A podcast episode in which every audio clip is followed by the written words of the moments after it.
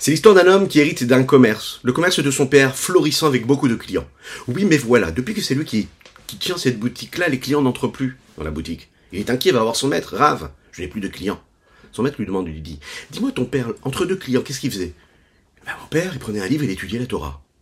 Parfait. Et toi, qu'est-ce que tu fais Ah, moi, moi, je suis fan d'informations. Donc, entre deux clients, je regarde les informations du monde entier. Le rave l'a regardé avec un large sourire et lui a dit, mais dis-moi, tu as bien compris. Ton père, s'il a des clients, c'est parce qu'en fait, il a compris qu'un commerce, tout ce qu'un juif il fait ici-bas sur terre dans la matière, c'est de l'imprégner de spiritualité, de sainteté. Donc entre chaque client, il élève ce qu'il a gagné, il élève ses clients qui entrent dans sa boutique en étudiant la Torah. Il élève son énergie. Faisons de même. Vous l'avez compris. Faisons cela. Imprégnons notre vie matérielle physique de sainteté et de pureté. Boker Tov bonjour à toutes et à tous. Infiniment heureux de vous retrouver en cette magnifique matinée que Dieu nous offre sur la terre. J'espère que vous allez bien.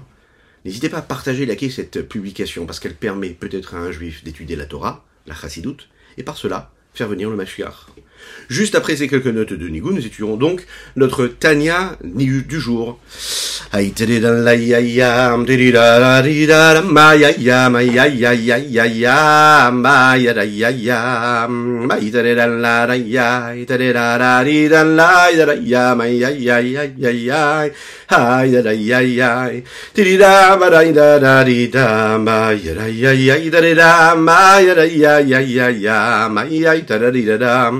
Maya da ya ya ya ya Maya da ya ya da da Maya da ya ya ya ya Maya da da da da Ay da ya ya ya Maya da ya ya ya Da da la ya Maya ma ya ya ya ya Da da la ya ya ya Maya da da da da Da da da da da da ya ya Maya da ya ya ya Da da la ya Maya ya ya ya ya ya da da la ya ya ya ya da da da da da di da ba ba ba bam bam ba ya ya ya da ya ya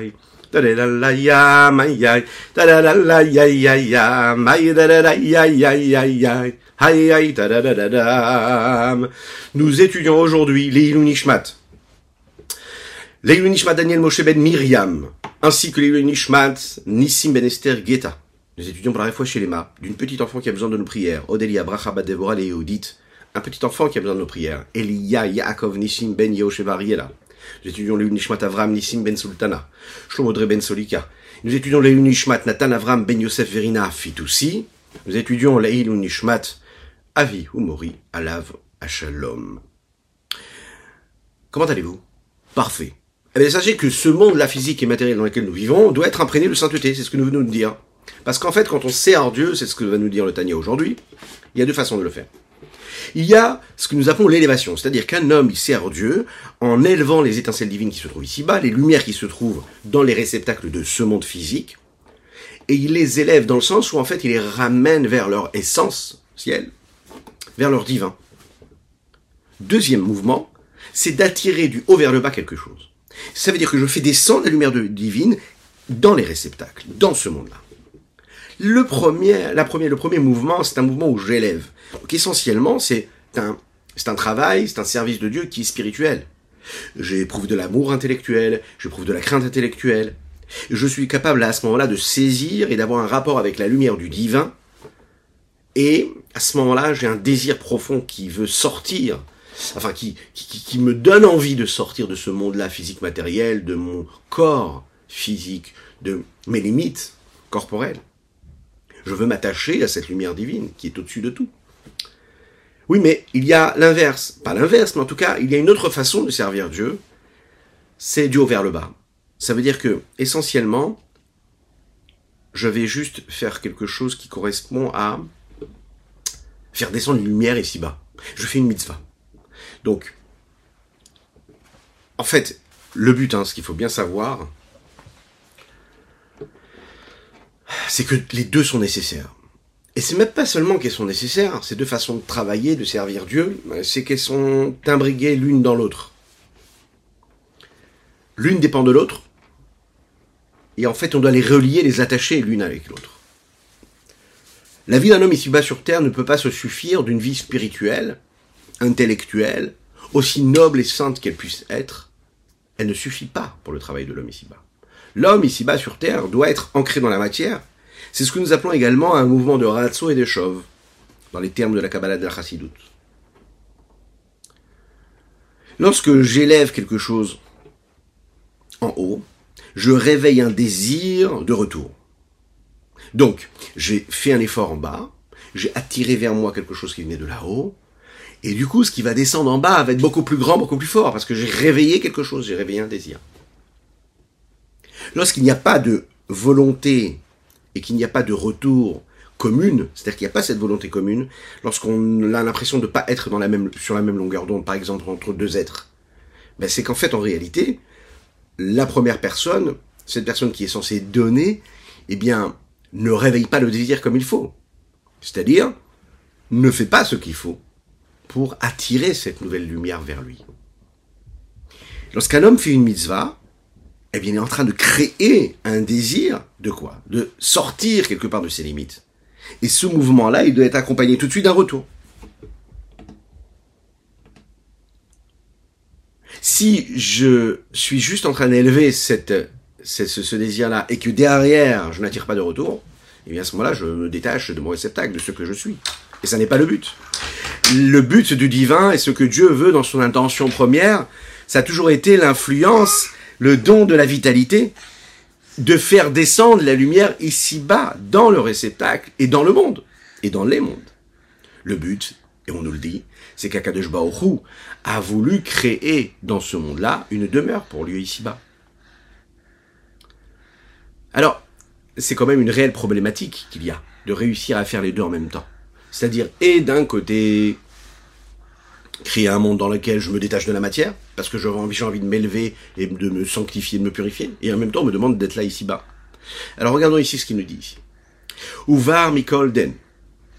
En dehors de tout ce que nous avons dit juste avant, c'est-à-dire dans la particularité que peuvent avoir les mitzvot masiot, les mitzvot concrètes, par rapport et comparé à ce que spirituellement un homme est capable de faire.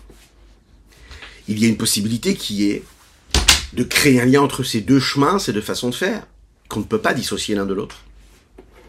Afil ou Beneshama de même lorsque nous parlons d'une âme qui vient du monde Atzilut, c'est une âme qui est très très élevée.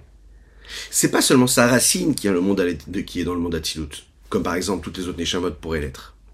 Même en fait, son existence, sa réalité et ce qu'elle a à faire, maintenant, quand elle est dans ce monde ici-bas, puisqu'elle est en contact avec sa source première qui est le monde d'Atzilut, sera toujours en rapport avec ce service de Dieu qui correspond à la Hatzilut.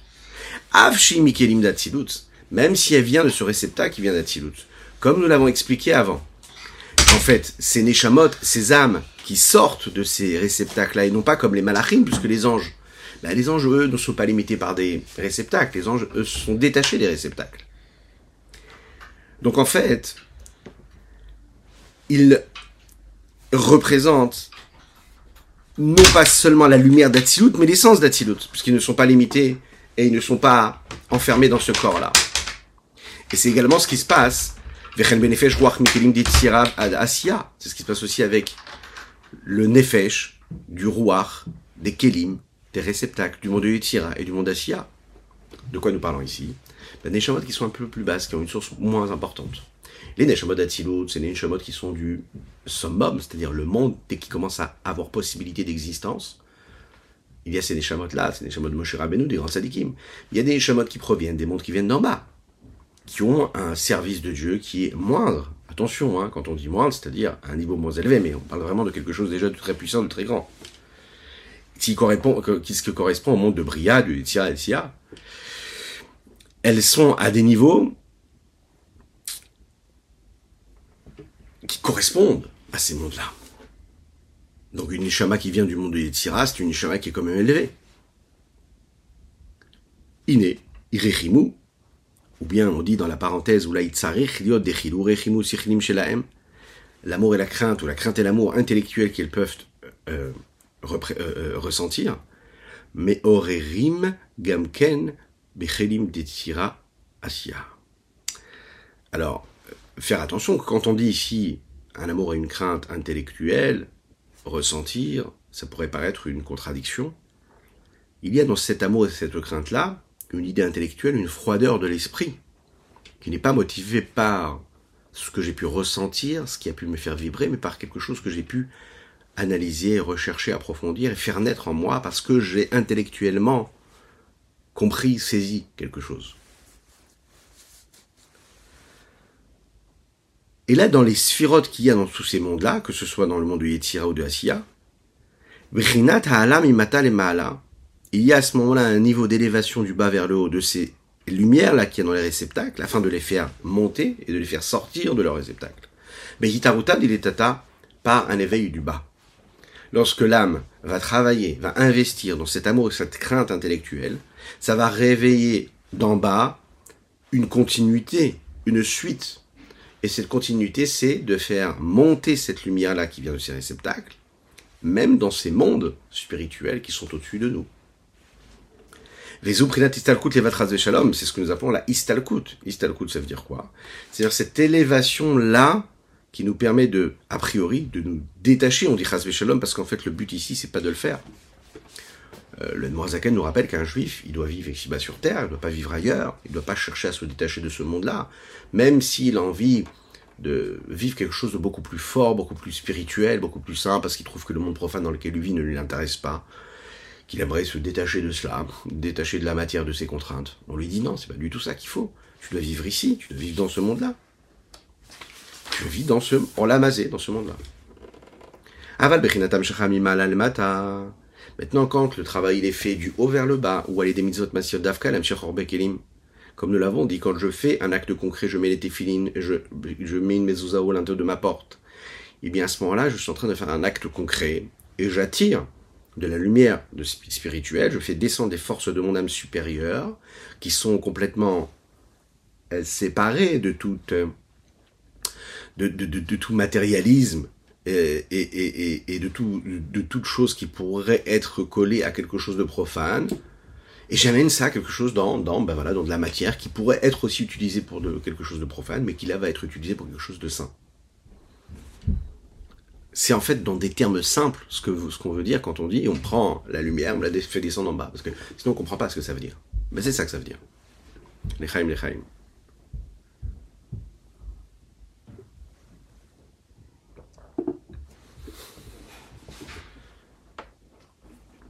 Fait, quand on parle de faire monter, de faire descendre, en quand on parle de spiritualité, ça n'est pas du tout la même chose qu'on pourrait voir dans un mouvement euh, physique et matériel. Comme par exemple, quand on vient d'un endroit qui est haut vers, un endroit qui est plus bas. En fait, ce qu'on appelle haut et bas, lorsqu'on parle d'un travail spirituel qui correspond à l'âme et au corps de l'homme, on parle de profondeur et de d'extériorité on parle de superficialité de profondeur. Plus c'est haut, et plus c'est profond. C'est essentiel.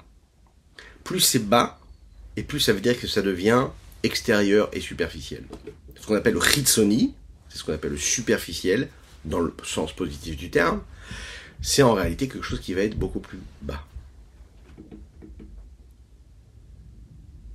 En fait, Pnimi, c'est ce qui est intérieur, dans ce qui est profond, c'est-à-dire ce qui correspond à ce que je suis à l'intérieur, à ma source. Ritsoni, c'est ce qui va vers l'extérieur. Comme son nom l'indique, c'est la communication vers l'extérieur. Ce qui descend, c'est ce qu'on appelle la superficialité, l'extériorité. Et plus je fais, plus j'agis, et plus je permets en fait à cette lumière qui est extérieure, entre guillemets, de descendre et de s'habiller dans quelque chose de plus bas. Maintenant, dans ce qui est en bas, il y a aussi quelque chose qui est profond, il y a aussi une forme de profondeur. Ce qu'on va, ce qu'on va appeler ici la profondeur de la partie basse, qui va s'élever en haut. Ne vous inquiétez pas, même si ça paraît compliqué, c'est très simple. À chaque fois que j'élève quelque chose, à chaque fois que j'ai un mouvement d'élévation, je veux me détacher de ce qui est limité ici-bas, eh bien, je fais quelque chose de profond. C'est en fait la profondeur de mon âme qui se relie à quelque chose de beaucoup plus authentique et essentiel et moins à la forme des choses. Et puisqu'elle a moins de contact et elle cherche moins à s'adapter aux formes extérieures, alors que c'est le fond qui va s'exprimer et qui a envie de relier sa profondeur et son essence, qui, elle, sa profondeur et son essence, n'est pas limitée. Mais puisqu'elle n'est pas limitée, alors cette profondeur-là, la seule chose qu'elle a envie, c'est quoi? C'est de se détacher de ces formes-là. Elle veut voyager et retourner vers sa source. Lorsqu'un homme, par exemple, réfléchit et qu'il ne comprend pas quelque chose, ça reste totalement abstrait, ça reste fermé, c'est obscur, ça manque de clarté, il ne comprend pas, il ne voit pas du tout, il n'a pas la clé du problème. Alors il se sent enfermé. Dès l'instant où il trouve la clé, comme son nom l'indique, il trouve l'ouverture, alors à ce moment-là, tout s'éclaire à ses yeux. Il quitte cette fermeture, il va vers une ouverture. Par définition, l'ouverture de la conscience, c'est la capacité que l'on a de créer un lien, un rapport avec ce que l'on ressent, ce que l'on saisit et ce vers quoi on tend. On comprend qu'il y a quelque chose de plus élevé et on réussit à faire en sorte que nos actes, que notre notre énergie, que notre façon de voir, nos émotions soient oxygénées par le lien qu'elles ont avec quelque chose de plus élevé, de plus grand. La fermeture, elle me bloque. D'accord? Dès l'instant où je vais chercher un lien avec ce qui est à l'extérieur, eh bien, je veux m'évader.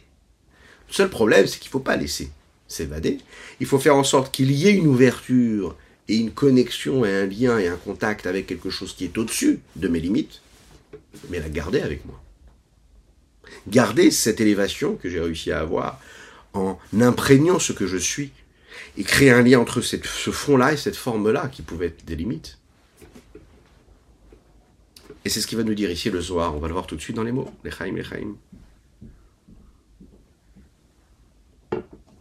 Important de rappeler que nous étudions aussi aujourd'hui, c'est le la Haskara euh, de Sultana Bat Mesaouda, Kakadosh Baruch que ces mots de Torah puissent être une source d'élévation pour son âme, et des bénédictions pour ses enfants, ses petits-enfants, ses arrière-petits-enfants, dans la joie la plus totale, dans la sainteté la plus totale. Dites Amen, Amen. Si vous êtes en voiture avec des enfants, faites-leur dire Amen, Amen aussi, c'est important.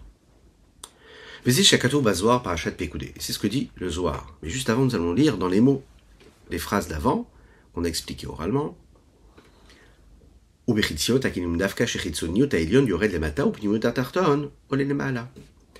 La partie extérieure supérieure descend le plus bas possible et la partie profonde inférieure s'élève vers le haut.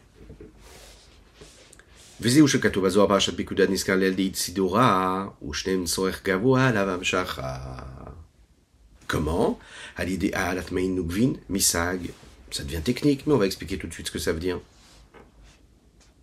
Quand un homme fait une mitzvah ici-bas dans ce corps-là, et dans ce monde physique, matériel, il donne du sens et de la lumière à toute la matière et à tous les objets qu'il va utiliser pour cela, à tous les ingrédients, à toutes les, à toutes les créatures qui ont été créées par Dieu qui sont physiques.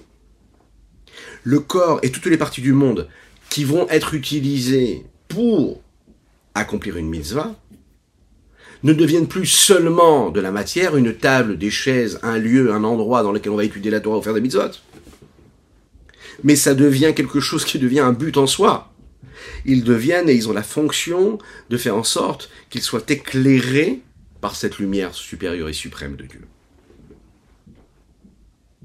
Le Zohar nous dit qu'il y a un ordre des choses.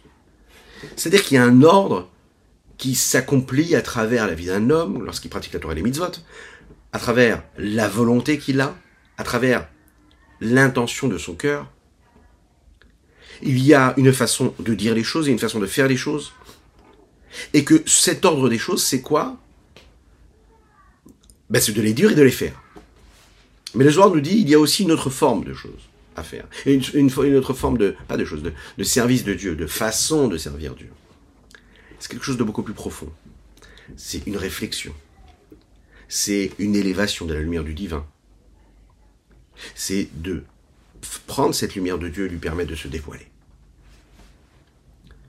Et les deux nécessitent cette élévation et cette attirance. Toujours. Un mouvement du haut vers le bas, et un mouvement du bas vers le haut, et un mouvement, un mouvement du haut vers le bas. Les deux. Comment? Ça, techniquement, on appelle ça alatma inugvin. Misag, on l'a expliqué tout à l'heure, j'ai besoin de créer, de susciter un désir pour pouvoir faire descendre quelque chose de plus haut. Qu'est-ce que c'est sag? On va le voir tout de suite. Les ma'in nugvin, ces eaux féminines, elles ont pour fonction de créer le désir. Elles élèvent en fait l'homme et elles lui permettent, à ce moment-là, des étincelles de sainteté qu'il a, de les élever, qui proviennent du nom de Sag. Le nom de Sag, à l'occasion, on aura le temps de développer ce que c'est réellement, kabbalistiquement, mais c'est ce qui représente en fait la possibilité qu'on a d'élever ces étincelles qui sont tombées après ce que nous appelons la brisure de ces réceptacles, la shvirata kelim. Et lorsque je vais chercher moi ces étincelles divines en servant Dieu, en élevant tout ce qui provient de mon âme animale et du corps que j'ai moi-même en moi et qui me bloque, lorsque je les répare, lorsque je les ordonne, lorsque je les libère, lorsque j'élève ces étincelles divines de lumière qui sont cachées en bas, eh bien je suis en train de susciter ce désir-là, ce que nous appelons c'est Ma'in. L'essence même de cette élévation-là, c'est quand elles sont en fonction et qu'ils permettent de réveiller, de révéler, de dévoiler les Ma'in Drurin, c'est-à-dire les eaux masculines, qu'on l'appelle en Kabbalah. Alors pourquoi c'est vraiment les Ma'in Nugvin, ces eaux féminines qui, elles, appellent ces eaux masculines? C'est parce qu'en fait, il précise ici, il dit, parce que ça vient de Sag. Et qu'est-ce que c'est Sag? Parce qu'il faut savoir que la racine de Ma'in Nugvin, ça vient du nom de Sag, de Sag. Et qu'est-ce que c'est Sag? C'est ce qu'il y a de plus élevé qui dépasse même le niveau de l'homme, qui lui est censé susciter ces Ma'in Nugvin pour réveiller en lui les Ma'in Dochrin. Mais puisque le Ma'in Nugvin vient de ça qui est au-dessus même de l'homme, qui lui vient de quel nom? Il vient du nom de Ma, même est. Alors quand on réussit à créer cette élévation-là, ce raffinement, on est capable ensuite de créer un retour vers l'homme qui lui les a élevés. Alors vous l'imaginez bien, vous l'avez compris, on est capable d'attirer une lumière qui est beaucoup plus grande, parce qu'on est parti à la source des sources. Befrinat Ovada ou Milula, lorsque l'on va agir et parler. Comment est-ce que je suis capable de faire ce travail-là, d'élever et de créer et de susciter un appel d'une lumière qui est plus élevée en réveillant ces maïnouvines, eh c'est quand, par exemple, j'utilise les vêtements, c'est-à-dire les outils qui sont à ma portée, à ma disposition, à savoir la parole. En fait, la neshama, l'âme, elle, elle est en rapport avec le haut, et lorsque la neshama, l'âme, s'exprime à travers la parole, eh bien, elle se matérialise, elle communique. Donc, elle est attirée vers le bas.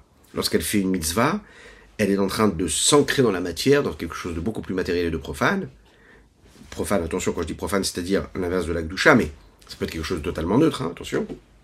Et là, à ce moment-là, elle est capable d'élever ces maïnovin, ces, ces eaux féminines-là, ce désir-là, de faire descendre quelque chose de plus haut. Les eaux tachlit et On pourrait se dire, oui, mais est-ce que c'est vraiment obligé de faire comme ça? Est-ce que je peux pas être un juif intellectuel qui étudie la Torah parce que c'est joli? Un homme qui pratique la Torah parce qu'il a envie de pratiquer pour être bien, faire ce qu'on lui demande de faire, est-ce qu'il a vraiment besoin de faire ce travail-là, de s'imprégner de ces notions-là, de chassidut, de Kabbalah? Je peux vivre indépendamment de ça? Mais la réponse est non. Parce que tout le système, tout le but de l'homme ici-bas sur Terre, c'est justement de créer un lien entre cette partie profonde de Dieu ici-bas sur Terre. Sinon, ça n'a pas de, ça n'a plus de goût, ça n'a plus de, comment est-ce qu'on peut tenir, comment est-ce qu'on peut pratiquer, pratiquer la Torah et les mitzvot quand on sépare ces deux mondes-là? C'est pas possible. D'ailleurs, c'est la raison pour laquelle il va nous le dire le Rabbi Zalman, il y a ce système-là, tout ce que nous appelons le Seder chez l'autre lors de l'enchaînement des différents mondes, qui lui est là pour matérialiser, pour nous permettre de visualiser avec des mots, avec des termes, avec des différences de niveau. Quel est ce contact, ce cheminement de la lumière de l'infini du Saint béni soit-il qui s'imprègne dans les limites du monde? Le but c'est quoi? C'est de dévoiler une lumière suprême, les matins en bas. Vélo, les les malas. Pas uniquement de faire monter ce qui est en bas vers le haut, c'est de faire monter ce qui est en bas vers le haut pour amener et susciter quelque chose qui est tout en haut et de le faire descendre ici bas. Chez à l'efficha, parce que quand je fais monter quelque chose qui est en bas, ce n'est pas un but en soi, c'est un besoin temporaire. Quelque chose qui me permet d'arriver à un intermédiaire qui me permet de créer quelque chose de plus grand. Le véritable besoin éternel, c'est c'est quoi, pardon? C'est de faire descendre cette lumière qui vient du haut vers les réceptacles ici-bas. Et même cette élévation-là, même quand elle est juste pour un instant, instantanée, eh bien, il faut qu'elle soit faite d'une certaine façon. Aliyot akelim, les rot elionim. Faire élever, élever les kelim, les réceptacles, vers des lumières qui sont supérieures. Suprêmes. Chaim les chaim.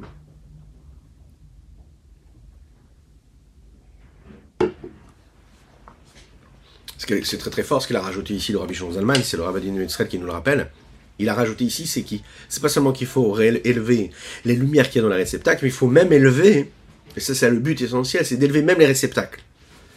Imaginez ce que ça veut dire. En fait, les réceptacles qu'un homme il va utiliser quand il veut les élever, pour qu'il y a, et pour que ce soit convenable, que ce soit comme Dieu il veut, c'est quand on réussit vraiment à, à tout élever, même élever le réceptacle, et lui-même il est purifié. Et c'est ce que nous pouvons vivre dans des jours si particuliers comme le jour du Shabbat, et c'est ce qu'il va nous dire ici, ou le jour du Yom Kippour, qui est le Shabbat Shabbaton, le plus grand des Shabbats. Il est expliqué comme ça dans la Kabbalah l'élévation qui se produit le jour du Shabbat, le jour du Kippour, elle est très particulière. Le jour du Shabbat, le jour de, de Kippour, et bien sûr, d'une certaine façon, autres, euh, les autres jours des fêtes, le monde s'élève et se détache quelque part des limites des jours de la semaine il va monter un petit peu plus haut. Et en fait, il est un peu plus proche, il est un peu plus uni, un peu plus transparent, un peu plus attaché à sa source première. Lorsque l'on retire les vêtements de, de la semaine et qu'on met des vêtements de Shabbat, c'est ce qu'on est en train de faire. Dans tous les, dans, tous les termes. C'est-à-dire, pourquoi c'est si important? Ça fait partie des premières lois quand on étudie le Shabbat, avant de savoir comment est-ce qu'on doit ou pas bouger tel ou tel objet, ne pas trier, toutes les mlachot, tous les interdits du jour du Shabbat, si vous regardez bien les premières halachot, elles sont magnifiques, elles sont, elles sont, elles sont bienveillantes, elles sont, elles sont belles, elles sont jolies. Elles nous parlent de quoi? De plaisir du Shabbat, de l'honneur du Shabbat. On nous dit il faut se euh, euh, avoir une belle maison propre, une belle table, il faut dresser une belle table avec de beaux mets, de beaux repas. On nous dit qu'il faut bien s'habiller. Il ne faut pas garder les mêmes vêtements le Shabbat et la semaine. C'est très très important. Alors on voit une halakha comme ça, on dit ah c'est sympathique, oui c'est pour se changer. Ben je me suis changé hier, je me changerai demain. Mais pas du tout. On dit qu'un homme il doit avoir des habits pour Shabbat, les réserver pour Shabbat. C'est une, très grande mitzvah. Ce que je vais mettre la semaine, je vais pas le mettre le Shabbat.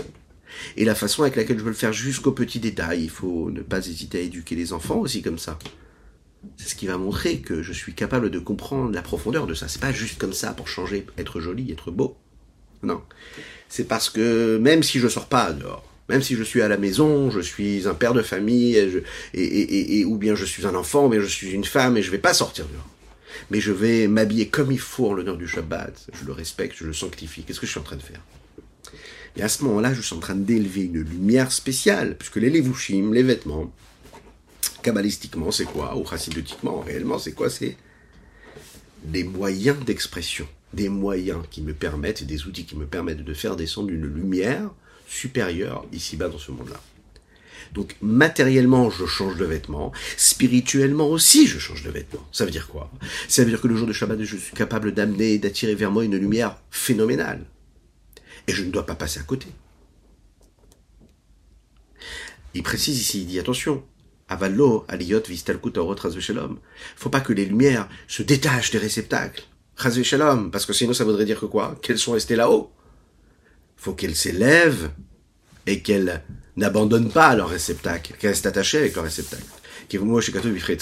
Comme il est dit le jour, dans, dans, les écrits du Etzraïm, sur ce qui se passe le jour de Shabbat, qui est un moment très très élevé. Pardon. Il faut savoir que l'homme, à travers son âme et les différentes parties de son âme, à savoir Ruach, Neshama, Nefesh, hein, par rapport à son corps dans ce monde-là, il est considéré comme des lumières par rapport au réceptacle. La même chose quand je sers Dieu.